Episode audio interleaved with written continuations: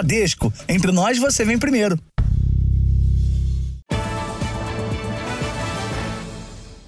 Olá, boa noite. Boa noite. O empresário e influenciador Renato Cariani foi indiciado por associação ao tráfico e lavagem de dinheiro. Hoje ele prestou depoimento na Polícia Federal. Cariani é sócio de uma empresa investigada pelo suposto desvio de produtos químicos usados na produção e refino de drogas. Renato Cariani chegou à sede da Polícia Federal em São Paulo com um advogado. Vou esclarecer tudo para vocês logo depois da minha oitiva, tá bom? Renato Cariani é um dos sócios da Anidrol a empresa começou a ser investigada em 2015, depois que uma farmacêutica denunciou a emissão de notas fiscais falsas. Segundo a polícia, a empresa vendeu produtos químicos controlados para serem usados na produção e refino de drogas. As transações eram mascaradas pelas notas frias. A quantidade negociada seria suficiente para produzir até 15 toneladas de crack ou cocaína. A empresa de Renato Cariani já havia sido citada no depoimento de um traficante condenado em 2016, quando a Polícia Civil de São Paulo encontrou produtos da Nidrol com o criminoso. O depoimento aqui na sede da PF durou mais de quatro horas. Agora a Polícia Federal indiciou Cariani pelos crimes de associação para o tráfico, lavagem de dinheiro e do chamado tráfico equiparado, já que ele vendia o insumo usado na produção da droga.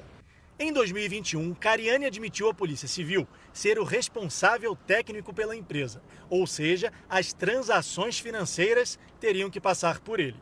O influenciador também deve explicar a relação dele com Fábio Spínola, Segundo as investigações, Fábio é o responsável por fazer o pagamento das notas frias. Ele já foi preso por suspeita de tráfico de drogas. Na casa dele foram encontrados 100 mil reais em dinheiro. A defesa de Espínola alega inocência.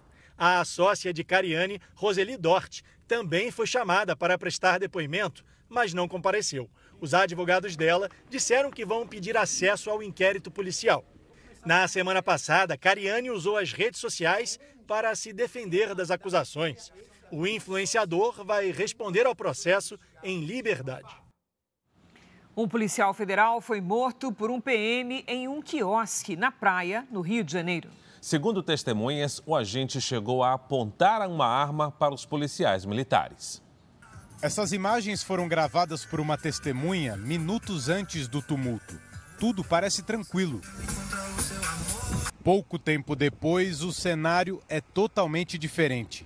O agente da Polícia Federal, Francisco Elionésio Braga, tinha 38 anos. Estava na corporação desde 2013 e trabalhava no GPI, o Grupo de Pronta Intervenção da Polícia Federal do Rio de Janeiro.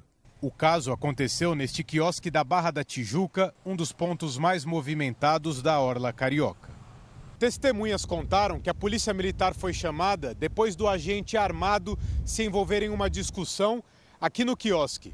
Segundo relatos, Francisco estava muito alterado. Deu dois tapas e apontou a arma para o PM, que atirou contra o policial federal.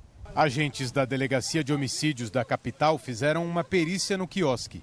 Os dois PMs envolvidos na ação foram ouvidos e liberados. O caso é investigado como auto de resistência, ou seja, a interpretação da Polícia Civil é que o PM teve a vida colocada em risco e se viu forçado a revidar. Francisco Elionésio deixa três filhos, um deles bebê.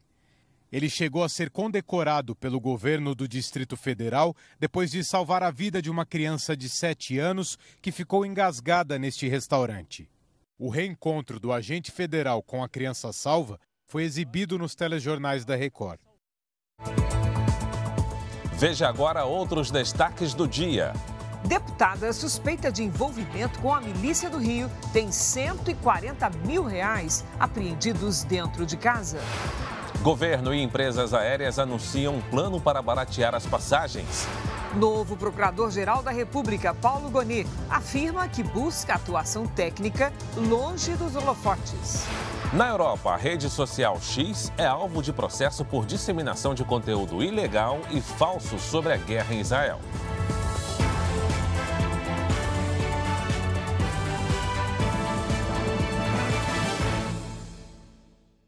Oferecimento: Bradesco. Empréstimo na hora em três cliques é fácil.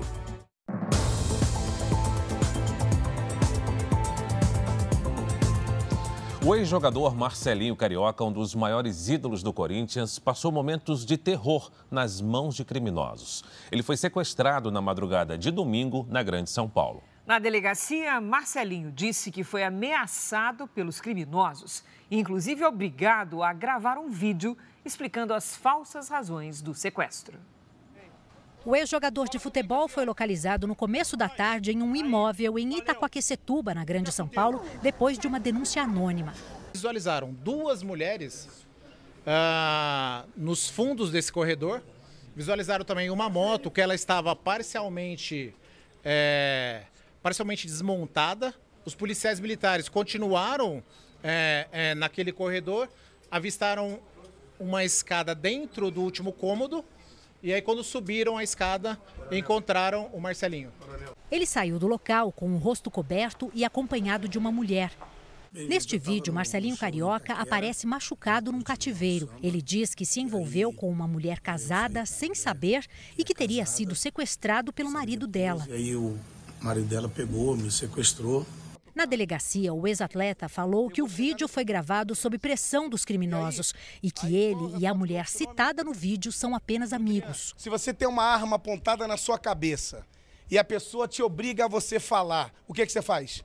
Você grava, você faz. Cinco pessoas foram detidas por envolvimento no sequestro. Três delas teriam emprestado contas bancárias para realizarem transferências e as outras vigiavam o cativeiro. Agora vamos terminar a ocorrência, vai ser elaborado o auto de prisão em flagrante, eles vão ser levados para audiência de custódia e a gente dá prosseguimento na investigação através do inquérito policial. A polícia chegou aos investigados a partir de transferências. A quantia foi pedida por mensagem de celular para um sócio de Marcelinho. Em torno de 40 mil reais. Mais cedo, o carro do ex-atleta foi encontrado abandonado na mesma região. Moradores estranharam o veículo de luxo estar destrancado. No carro havia uma pistola de airsoft. Marcelinho Carioca foi sequestrado na madrugada de domingo. Ele tinha acabado de sair de um show de pagode no estádio do Corinthians, da zona leste da capital. O ex-jogador foi levado para o pronto-socorro, depois para a delegacia de Itacoaquecetuba. Em seguida, foi trazido aqui para a divisão antissequestro, no centro de São Paulo, por volta das 4 horas da tarde, para prestar depoimento. Revelado pelo Flamengo no fim dos anos 80, foi no Corinthians que Marcelinho Carioca se destacou como meio-campista e se tornou um dos grandes ídolos da história do clube. Foram dez títulos com a camisa do time, entre eles um Mundial e dois campeonatos brasileiros. Você pensa nos seus filhos, pensa na sua família, que a vida, a vida não é grana. A vida é relacionamento e eu quero estar perto dos meus filhos. Tinha acabado de sair de um show maravilhoso. As passagens de avião em voos domésticos atingiram o preço médio mensal de 747 reais em setembro. Esse é o maior valor já registrado pela Agência Nacional de Aviação Civil desde 2009. Os preços estão altos mesmo, e não apenas pela época do ano. Ida e volta, 14.360. Desde agosto, Celeste procura uma oportunidade para comprar passagens aéreas de São Paulo para a vitória da conquista na Bahia. Ela, o marido e três filhas pretendem visitar a família no fim do ano. Mas está difícil. Hoje está na faixa de 2,200, 2,300. Nós estamos falando só de um percurso só, só ida no caso, né? Então, se tratar de, de cinco pessoas na, na família, é, se tratar de um trecho só, para nós realmente fica inviável. Então, nós nem decidimos ainda se vai viajar, se não vai. Um levantamento divulgado agora pela ANAC, a Agência Nacional de Aviação Civil, mostra que o preço médio da passagem aérea doméstica no Brasil atingiu 747 reais em setembro. É o maior valor em 14 anos. Isso representa uma alta de 14,89% em comparação com agosto. A última vez que o ticket médio ultrapassou esse preço foi em março de 2009, quando chegou a 754 reais. Em nota, a Associação Brasileira das Empresas Aéreas informou que o preço das passagens aéreas no Brasil segue um movimento semelhante ao dos demais mercados em todo o mundo e que a tarifa é fortemente afetada pelo dólar, que representa 60% dos custos de uma companhia aérea. A gente abre o ano por volta de 5,10, 5,15, chegando até 5,20 no preço do dólar. Atualmente nós temos um dólar abaixo de R$ reais. mas não justifica é, a elevação de custo efetivo que nós tivemos nas passagens. O economista acredita que falta concorrência nas viagens domésticas no Brasil e que o consumidor deve se planejar. Receitinha tradicional é, para consumidor: antecipação de compra, não deixar para comprar na última hora, exceto os casos emergenciais. Segundo ponto, planejamento. Terceiro ponto, achar alguma outra alternativa além da aviação. Para repetir a foto de toda a família reunida, esta vai ser a opção da Celeste. O plano B é ir de carro. As filhas nunca foram para lá, nunca viajaram tão, tão longe assim de carro. Mas eu acho que não vai ter outra saída se nós realmente quisermos estar tá todo mundo junto. E por conta dessa situação, Cris, o governo e as maiores companhias aéreas do país anunciaram hoje medidas para reduzir os custos das passagens. O anúncio foi feito por Silvio Costa Filho, ministro de Portos e Aeroportos, e representantes das três companhias aéreas que detêm 98% do mercado brasileiro. A ideia do governo é baratear os preços para os clientes que comprarem as passagens com antecedência ao longo dos próximos anos. As aéreas hoje apresentaram ao Brasil mais de 30 milhões de passagens até 800 reais. Ao longo do ano de 2024, nós vamos cada vez mais ao lado das aéreas, ao lado de todo o governo, perseguir para que a gente possa ter uma redução nas tarifas no Brasil e fazer com que ao final o consumidor brasileiro ele viaje mais. Uma das empresas anunciou 10 milhões de passagens por até 799 reais em 2024. A segunda, 15 milhões de assentos por até 699 reais. Já a terceira não estabeleceu um lote de passagens com preço limitado, mas disse que haverá promoção semanal sempre abaixo de 199 reais. Em nota, a Associação Brasileira das Empresas Aéreas destacou que apenas a reestruturação do setor a longo prazo pode reduzir efetivamente os preços das passagens e que 60% dos custos das companhias são influenciados pelo dólar. O restante viria das despesas com combustíveis. O ministro de Portos e Aeroportos também confirmou para o ano que vem o programa que vai oferecer passagens aéreas de até 200 reais a aposentados e estudantes. A gente está desenhando quais são os públicos específicos no primeiro momento que farão parte desse programa, mas a nossa ideia é que o Voa Brasil se inicie a partir do ano de 2024. Hoje, no Amapá, o presidente Lula criticou o preço das passagens aéreas. Uma passagem de avião daqui para Brasília chega a custar 10 mil reais. Olha, eu vou dizer para vocês uma coisa não tem explicação. Não tem explicação o preço das passagens de avião nesse país. Não tem explicação. Essa é uma coisa que o governo vai ter que se debruçar, o Senado vai ter que se debruçar para a gente tentar encontrar uma solução. 16 estudantes de escolas particulares são investigados no Rio de Janeiro por usarem inteligência artificial para produzir imagens falsas de alunas nuas. As fotos foram compartilhadas em grupos de mensagens. Hoje, a polícia apreendeu celulares e computadores dos menores suspeitos. Os policiais cumpriram mandados de busca e apreensão em endereços dos estudantes. Os suspeitos são meninos que estudam do sétimo ao nono ano do ensino fundamental de duas escolas particulares na Barra da Tijuca, zona oeste do Rio. Computadores e celulares dos alunos foram apreendidos para uma perícia. A análise dos equipamentos tem como objetivo identificar quem produziu o material e quem compartilhou. Pelo menos 20 meninas foram expostas nas montagens. A investigação começou em novembro, depois que os pais das vítimas procuraram a delegacia. Os alunos envolvidos devem responder por um ato infracional previsto no Estatuto da Criança e do Adolescente, por simular a participação de menores em cenas de pornografia, com adulteração ou montagem de imagens. A pena pode alcançar até três anos de internação e multa. O juiz, quando for averiguar esse fato, ele vai sair do mínimo legal e aplicar uma pena mais grave. Por quê? Porque as consequências elas são de caráter permanente. não se consegue apagar essa divulgação na internet. O advogado afirma que as ferramentas de inteligência artificial ainda não são regulamentadas e não possuem, por exemplo, restrição de uso para menores. Por isso é preciso conscientizar os jovens. Então nós temos que criar mecanismos de educação, de entender que existe aquele perigo da inteligência artificial e como é que nós vamos lidar com aquilo ali. Temos que trazer essa discussão dentro dos colégios das instituições de ensino. Procuradas, as escolas particulares Eleva e Santo Agostinho dizem que tomaram todas as medidas disciplinares necessárias e que estão colaborando com a investigação.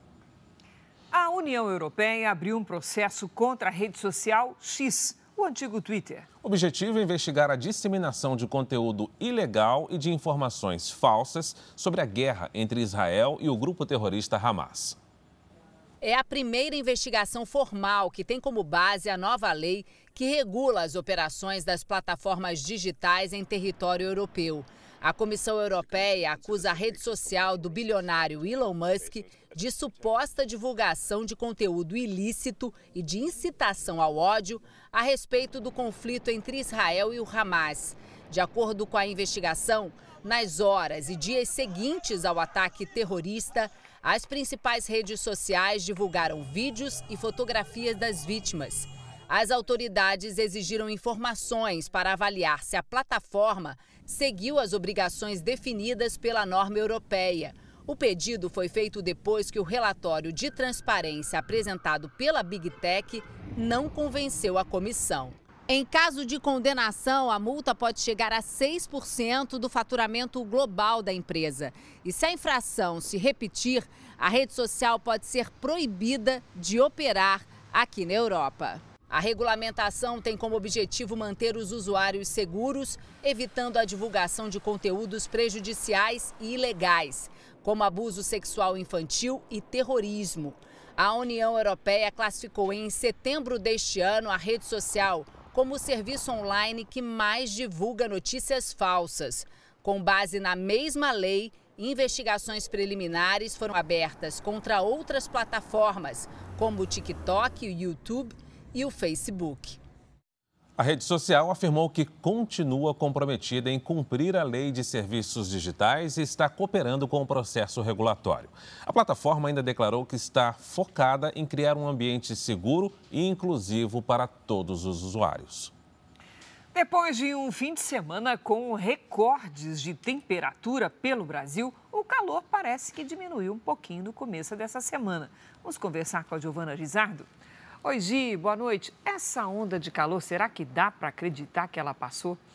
Está quase acabando, viu, Cris? Boa noite para você, para o Fara e a você também que nos acompanha. As imagens de satélite mostram poucas nuvens ainda espalhadas pelo Brasil. Uma frente fria passa pela região sul e, por isso, amanhã há risco de temporais, principalmente à tarde. Em outras áreas do Brasil, a umidade aumenta e podem ocorrer chuvas rápidas. O tempo fica firme apenas na região de Curitiba, no interior de São Paulo e no litoral do Rio de Janeiro. Amanhã os termômetros chegam a 31 graus em Porto Alegre e em São Paulo. Em Cuiabá, máxima de 38. Em Recife, 29. Em São Luís, 30. E em Rio Branco, 34 graus. Atenção, Salvador. A terça-feira começa com tempo firme, mas os ventos quentes e úmidos do mar formam nuvens de tempestade. A noite vai ser chuvosa, com risco para alagamentos e deslizamentos. A temperatura chega a 31 graus amanhã, na quarta e quinta-feira, 29, na sexta-feira, até 32 graus. Vamos então ao tempo delivery. A Silvia é de Amambai, no Mato Grosso do Sul. Oi, Silvia, boa noite. O calorão diminui um pouco a partir de quarta-feira. Amanhã, máxima de 35, depois faz 32 e 33 graus. As pancadas de chuva seguem até o fim de semana, com risco de temporais em pontos isolados. O Eribaldo é de Caetité, na Bahia, Giovana. Oi, Eribaldo, o sol aparece por aí na parte de dia, sensação aí de tempo abafado até a sexta-feira. A partir de quarta, a chance de chuva aumenta, máximas entre 30 e 33 graus. Para participar do Tempo Delivery, mande uma mensagem com o seu nome e da sua cidade pela hashtag você no JR, Cris e Fara. Até amanhã. Obrigada, Gi. Obrigado, Gil. Veja a seguir, Paulo Gonet toma posse como novo Procurador-Geral da República e fala em gestão discreta. Em posse do novo Procurador-Geral da República, presidente Lula critica a atuação de parte do Ministério Público Federal. Pesquisa aponta que Brasil é o país da América Latina com mais ataques hackers a celulares.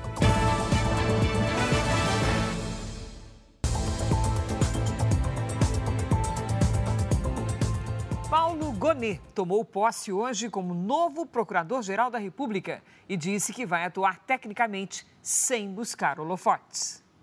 Paulo Gonet assume como Procurador-Geral da República depois de quase três meses da saída de Augusto Aras. Como chefe do Ministério Público Federal, Gonet terá a responsabilidade de fiscalizar o cumprimento das leis e as ações dos representantes dos três poderes. Mas afirmou na posse que vai buscar uma atuação discreta. No nosso agir técnico, não buscamos palco nem holofote, mas com destemor, havemos de ser fiéis e completos ao que nos delega o Constituinte e nos outorga o legislador democrático.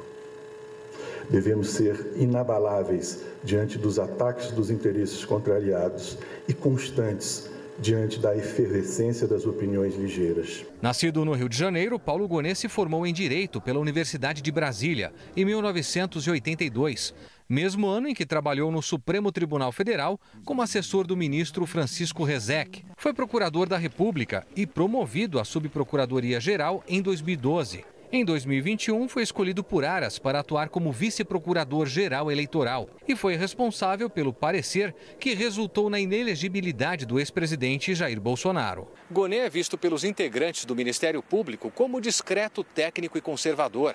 Assim como Aras não é favorável aos métodos da Lava Jato e terá a missão de pacificar as alas pró e contra a operação dentro da instituição. A expectativa entre colegas é de uma gestão de resgate da PGR e de respeito entre as instituições. A harmonia entre os poderes, fundada no respeito devido por cada um deles às altas missões próprias e às dos outros, é pressuposto para o funcionamento proveitoso e resoluto do próprio Estado democrático de direito. A isso o Ministério Público deve ater-se, e é isso o que lhe incumbe propiciar. E na posse de Paulo Gonet, o presidente Lula criticou a atuação de parte dos procuradores e destacou a importância da atuação imparcial do Ministério Público. O presidente Lula disse que é inadmissível que o Ministério Público parta do princípio de que todo político é corrupto e criticou o que chamou de acusações levianas por parte da instituição. Sem citar a Lava Jato, Lula se referiu à operação durante toda a fala. O presidente afirmou que o Ministério Público não pode destruir a reputação das pessoas. A afirmação foi feita diante de uma plateia repleta de magistrados e de frente para Rodrigo Janot, ex-procurador-geral da República, que denunciou Lula na época da Lava Jato. As acusações levianas não fortalecem a democracia, não fortalecem as instituições. Muitas vezes se destrói uma pessoa antes de dar a ela a chance de se defender. E quando as pessoas são provadas que são inocentes, sabe, essas pessoas não são reconhecidas publicamente. Então é importante que o Ministério Público recupere aquilo que foi a razão pela qual os constituintes enalteceram o Ministério Público. Garantir a liberdade, garantir a democracia, garantir a verdade não permitir que nenhuma denúncia seja publicizada antes de saber se é verdade. Porque senão as pessoas serão condenadas previamente, muita gente não tem condições sequer de ser absolvida. Lula também fez questão de dizer que não conhecia Paulo Gonet, mas que teve boas referências dele e afirmou que nunca pedirá ao novo PGR um favor pessoal. Na cerimônia, Lula e Ricardo Lewandowski, ministro aposentado do STF e cotado para substituir Dino no Ministério da Justiça, conversaram rapidamente. No início da tarde, Lula viajou para Macapá, no Amapá, para participar da entrega de mil casas que fazem parte do programa Minha Casa Minha Vida. O presidente deve enviar ao Congresso Nacional uma medida provisória para reduzir a conta de energia. Recentemente, a população do estado enfrentou um reajuste de 44% na conta de luz. Nós resolveremos o problema da conta de energia do povo do Amapá e o povo do Amapá só pagará a média nacional 350 milhões de reais para resolver o povo do Amapá. Foi preso hoje em Salvador o principal suspeito de ter matado um dentista num prédio de luxo da cidade. De acordo com os investigadores, o crime foi motivado por uma dívida de 100 reais. Patrick Pereira Souza, de 22 anos, foi preso dentro de casa. Ele foi encontrado debaixo da pia, enrolado em um pano. Patrick estava foragido desde o dia 23 de novembro. Segundo a polícia, ele matou o dentista sozinho. Fugiu levando um computador e uma televisão. Na fuga, ainda usou o carro da vítima. A motivação do crime seria uma dívida de 100 reais.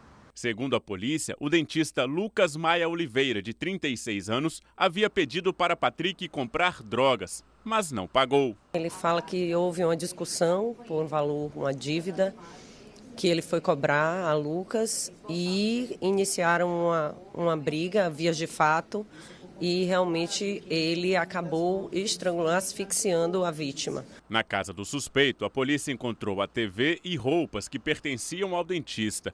A defesa de Patrick não foi encontrada. Lucas ficou desaparecido por três dias até o corpo ser encontrado dentro do apartamento onde ele morava, neste condomínio de alto padrão. As imagens da câmera instalada no elevador ajudaram a polícia a chegar ao suspeito. É a mesma pessoa que aparece no elevador, né? Tem é, evidências corporais e também uma tatuagem que foi determinante para a, a identificação.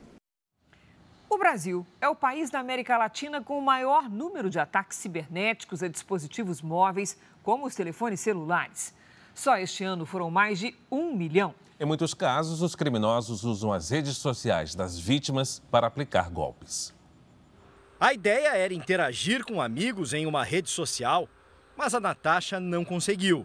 Eu fui entrar no meu perfil e comecei a ver que pediram para eu redefinir senha, como se eu estivesse entrando no perfil de outra pessoa.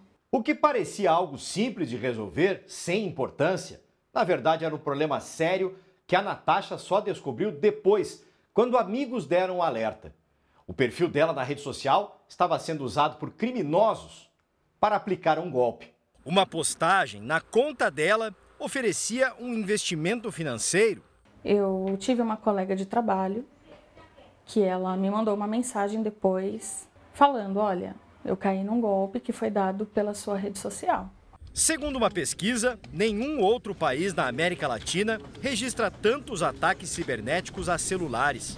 Foram 1 milhão e 200 mil só neste ano.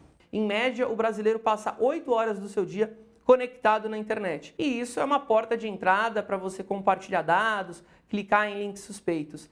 O professor de cibersegurança explica que hackers costumam se aproveitar da falta de cuidados das vítimas, que acessam páginas falsas ou clicam em links usados para copiar senhas. Nunca passe os seus códigos de segurança, nunca forneça nenhum dado pessoal. Os hackers eles conseguem criar contas em banco, pedidos de empréstimos e acessar suas redes sociais para fazerem novas vítimas. Na semana passada, a primeira-dama Janja da Silva teve a conta invadida em uma rede social com a publicação de mensagens falsas e ofensivas. A investigação da Polícia Federal apontou dois suspeitos do ataque um adolescente de 17 anos, do Distrito Federal, e um jovem de 25 anos, de Minas Gerais. Depois do susto, a Natasha aumentou os cuidados. Eu vinculo sempre validações para que eu não caia nisso de novo. Um forte terremoto deixou pelo menos 86 mortos na China. O tremor de magnitude 5,9, em uma escala que vai até 10, atingiu a província de Gansu. Casas e prédios sofreram graves danos estruturais e os bombeiros foram chamados para socorrer os feridos. O terremoto aconteceu durante a madrugada. O número de vítimas pode aumentar. Veja a seguir a classificação do Fluminense para a final do Mundial de Clubes. Deputada estadual é alvo de buscas por suposto envolvimento com a maior milícia do Rio de Janeiro.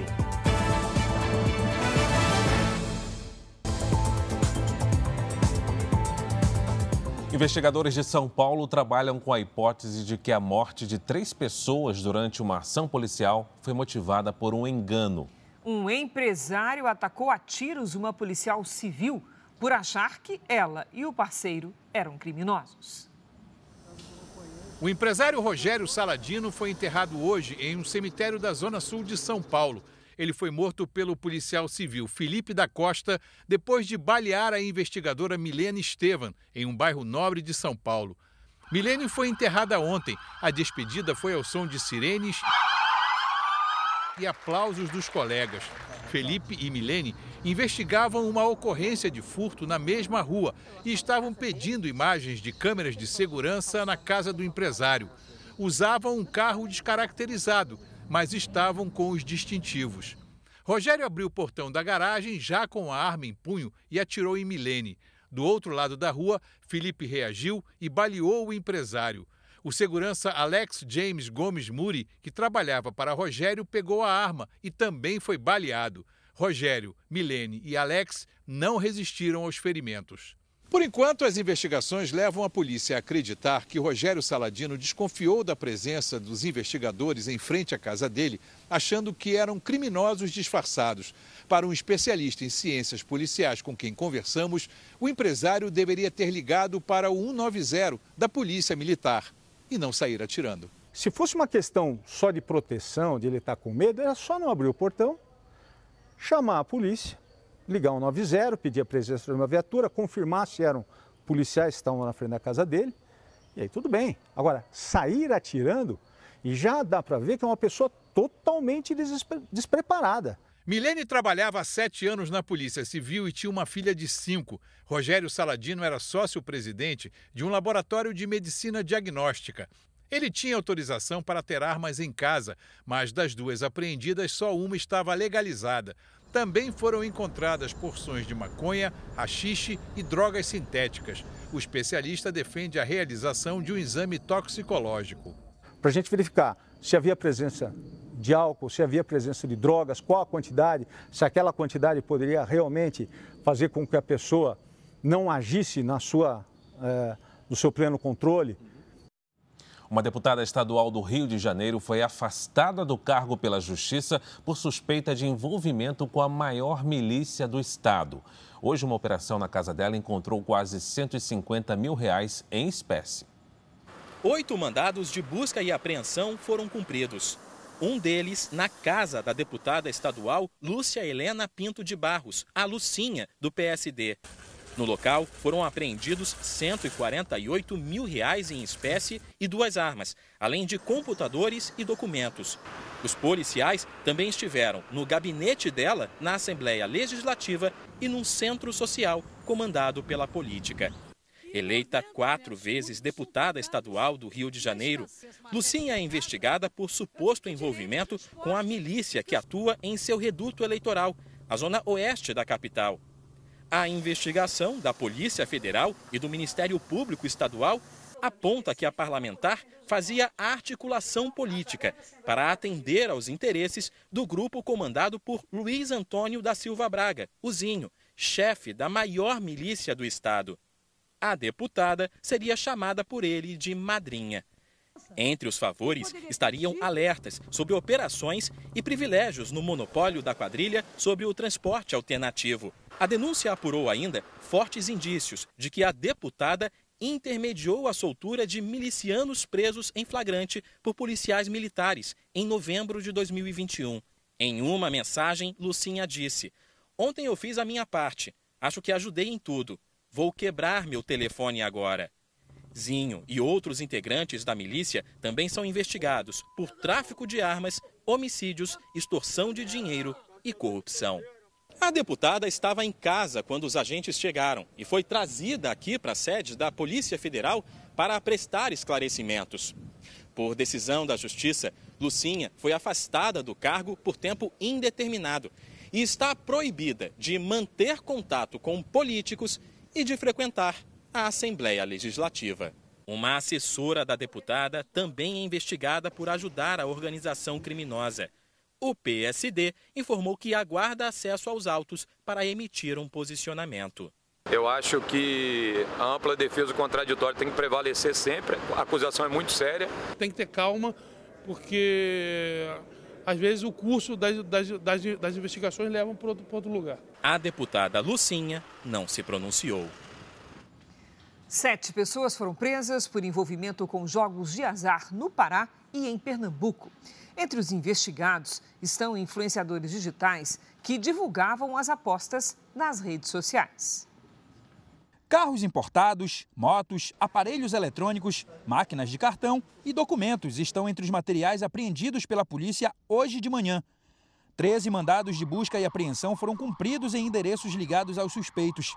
Seis pessoas foram presas no Pará e uma em Pernambuco. O jogo, que era divulgado pelos investigados, é considerado ilegal no Brasil, porque depende exclusivamente da sorte para ganhar ou perder dinheiro. Na internet, há diversos relatos de vítimas que dizem ter sido enganadas. O objetivo é conseguir três figuras iguais para vencer, mas há queixas de mau funcionamento. Então eles conseguiam captar ali em torno de 10 a 20 mil seguidores por mês. E a cada 50 seguidores que eles conseguiam captar ali para o joguinho, para a página de jogos, eles ganhavam em torno de 20 mil reais. Então se você somar aí no final do mês, é um lucro muito grande, claro, é, é, em detrimento de outras pessoas vítimas. Segundo a polícia, os investigados divulgavam jogos de azar nas redes sociais e movimentavam uma grande quantidade de dinheiro. Depois compravam casas e carros. O objetivo? Lavar o dinheiro obtido com as apostas. Entre os presos está Gleison Soares, conhecido como o Mago das Unhas, que, segundo as investigações, movimentou mais de 1 milhão e 600 mil reais em três meses. Noélia Araújo também é investigada, mas está foragida. De acordo com a polícia, ela movimentou em dois meses 23 milhões de reais. A mãe da influenciadora, Suzana de Araújo, foi presa. As defesas dos influenciadores e da plataforma responsável pelo jogo não se pronunciaram. As investigações começaram há quatro meses. Os envolvidos devem responder por associação criminosa, crimes contra o consumidor, lavagem de dinheiro e estelionato.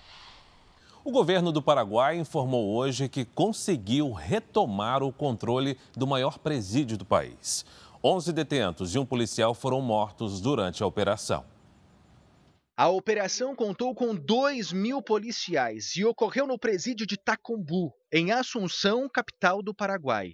Começou na madrugada e se estendeu até as primeiras horas do dia.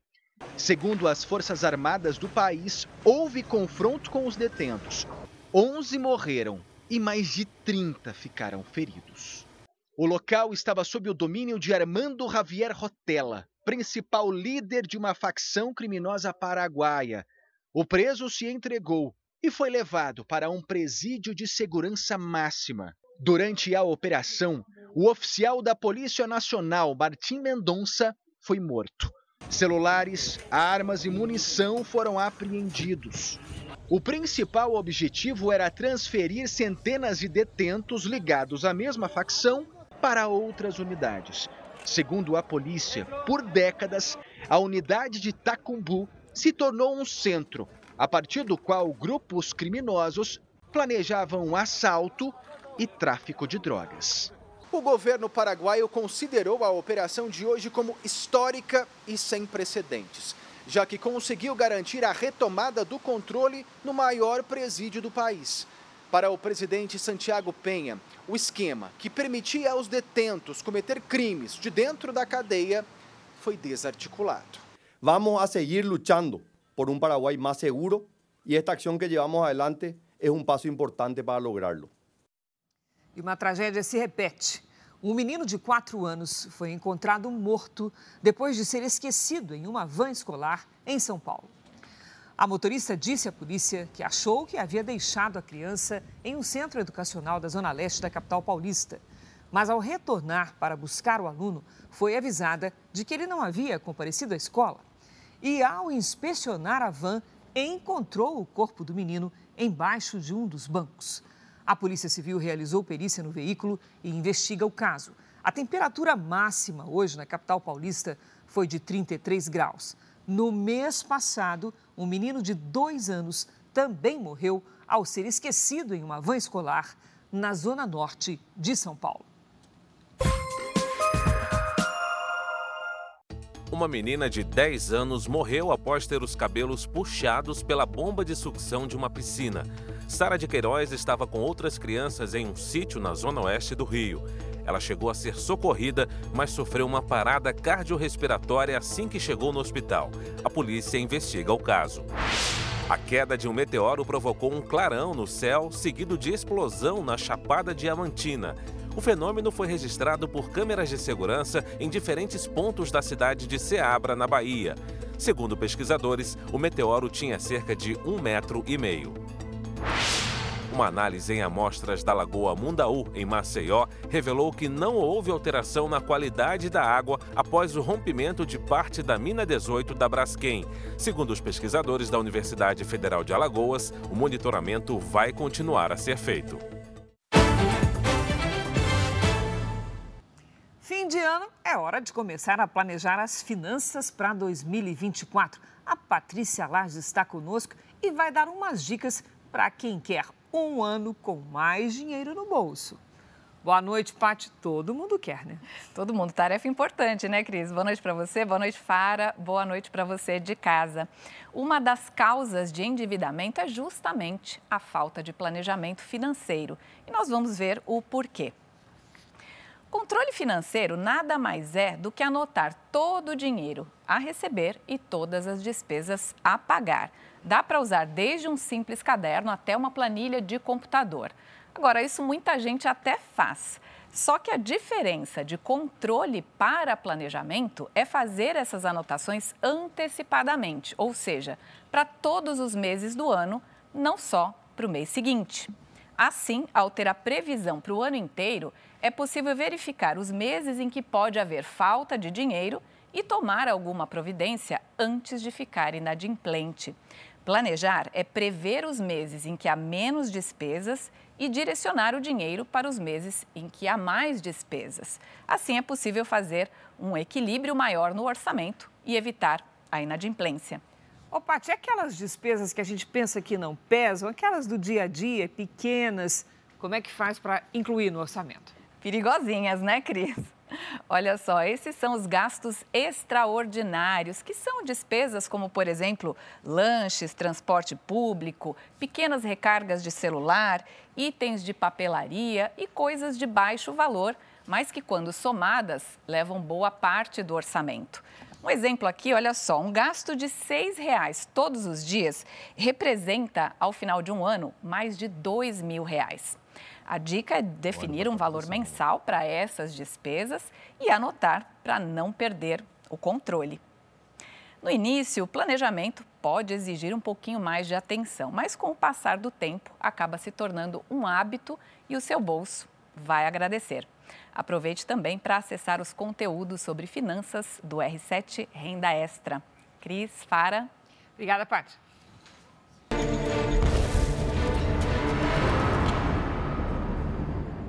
As Forças Armadas de Israel encontraram um dos maiores túneis usados pelos terroristas do Hamas dentro da faixa de Gaza. Hoje, os combates ficaram mais intensos na região norte do território palestino. O exército de Israel anunciou que derrotou as forças do Hamas na área de Beit Hanun, no norte de Gaza, e que dominou todos os locais usados como base pelos terroristas, incluindo escolas e edifícios públicos. Perto dali, em Jabalia, os combates aumentaram nas últimas horas. Segundo as autoridades de saúde de Gaza, mais de 100 pessoas morreram. Neste domingo, as forças israelenses descobriram o maior túnel do Hamas em Gaza. A passagem é grande o suficiente para o tráfego de veículos e a profundidade pode chegar a 50 metros. O local é equipado com sistemas de eletricidade, de ventilação e de comunicação. A rede de túneis do Hamas em Gaza pode chegar a 500 quilômetros de extensão. Destruir essas passagens subterrâneas é uma das prioridades do exército israelense. A dificuldade é que muitos reféns podem estar agora nestes locais. Em Tel Aviv, o primeiro-ministro Benjamin Netanyahu recebeu o secretário de Defesa dos Estados Unidos, Lloyd Austin. No encontro, o ministro da Defesa israelense, Yoav Galant, afirmou que a vitória de Israel é a vitória do mundo livre, liderado pelos Estados Unidos. Na reunião também foram discutidos os ataques da milícia rebelde do Iêmen contra os navios de carga no Mar Vermelho. O grupo Houthi, que é apoiado pelo Irã, tem lançado bombas principalmente contra embarcações comerciais com destino a Israel. Do lado de fora do prédio, familiares dos reféns fizeram uma manifestação. O pai de Noam é um dos reféns dos terroristas. Não é certo que um homem de 80 anos seja mantido num túnel em Gaza. Precisamos que o mundo inteiro diga isso de forma bem clara, afirmou a israelense. Nos Estados Unidos, uma pesquisa diz que apenas um terço dos eleitores apoia o governo do presidente Joe Biden. Já o ex-presidente Donald Trump anunciou que vai realizar a maior deportação de imigrantes ilegais da história do país se voltar à presidência e quer cobrar da Europa um valor bilionário pela ajuda oferecida à Ucrânia. A menos de um ano da eleição, Donald Trump aparece como favorito na corrida à Casa Branca, não só no Partido Republicano, mas também em uma possível disputa contra o atual presidente Joe Biden. Uma pesquisa divulgada hoje mostra que apenas 34% dos americanos aprovam o governo Biden. É o nível mais baixo nas pesquisas da Universidade de Monmouth, desde que ele assumiu a presidência em 2021. 28% criticam a inflação, que no atual governo alcançou o nível mais alto em 40 anos. Outros 26% dos entrevistados são contra a política migratória, que não evita o fluxo de ilegais pela fronteira com o México. Já o republicano Donald Trump disse que pretende realizar a maior deportação de imigrantes ilegais da história do país.